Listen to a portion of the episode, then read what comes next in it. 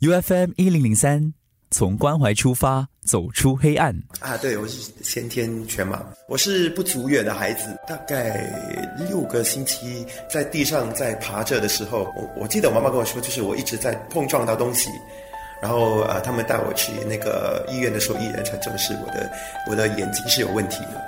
对，我也认识 Edwin 是因为当年我的老师带我们到这里做义工，我就和艾文一起录制了一个广播节目。艾文他看不见。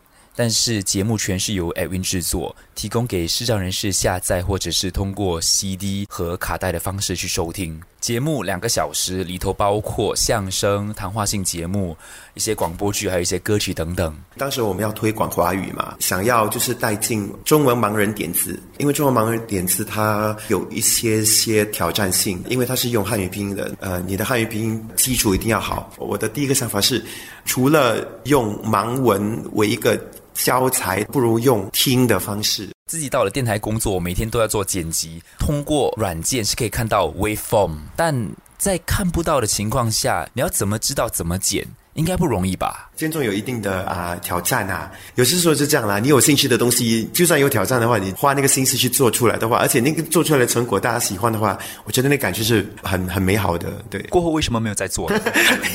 因为后来就是自己本身的工作的的加重了，然后啊责任多一点了，所以真的没有什么多多少时间制作这样的一个节目。对，觉得还蛮可惜的。对。哎，不要开了！协会欢迎您走进心灵的邀约。是 Evan 的声音。哎呦，不好意思。哎，各位在收听节目的听众朋友，大家好，欢迎收听我们这个全新的杂志性节目，叫做《心灵的邀约》。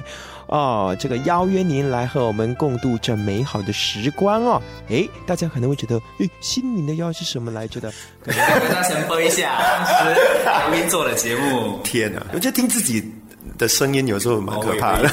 有过这个阶段，你说可以，我懂我懂。对，所以听一下那时候那个你自己做节目，你现在有什么感觉？没有啦，其实。带给我很多很美好的回忆，因为那时候我就刚刚开始工作，就是在学会工作，然后那时候也自己在寻找就是工作的一些方向。当然，广播是我生活中的一个凉拌嘛，从小就听广播听到长大的，好，那个感觉很好的。然后偶尔也会去想想当时候整个录音的情况啊。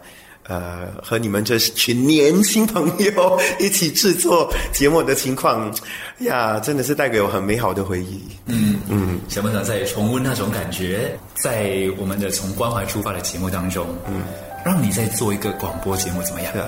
这短短剧吧，哦，短剧。好啊，这样听众朋友，如果希望听众朋友会会会喜欢，也能够接受这样子。从关怀出发，走出黑暗。Edwin 接受这个挑战，他要制作一部广播剧，在下一集的《从关怀出发》播出。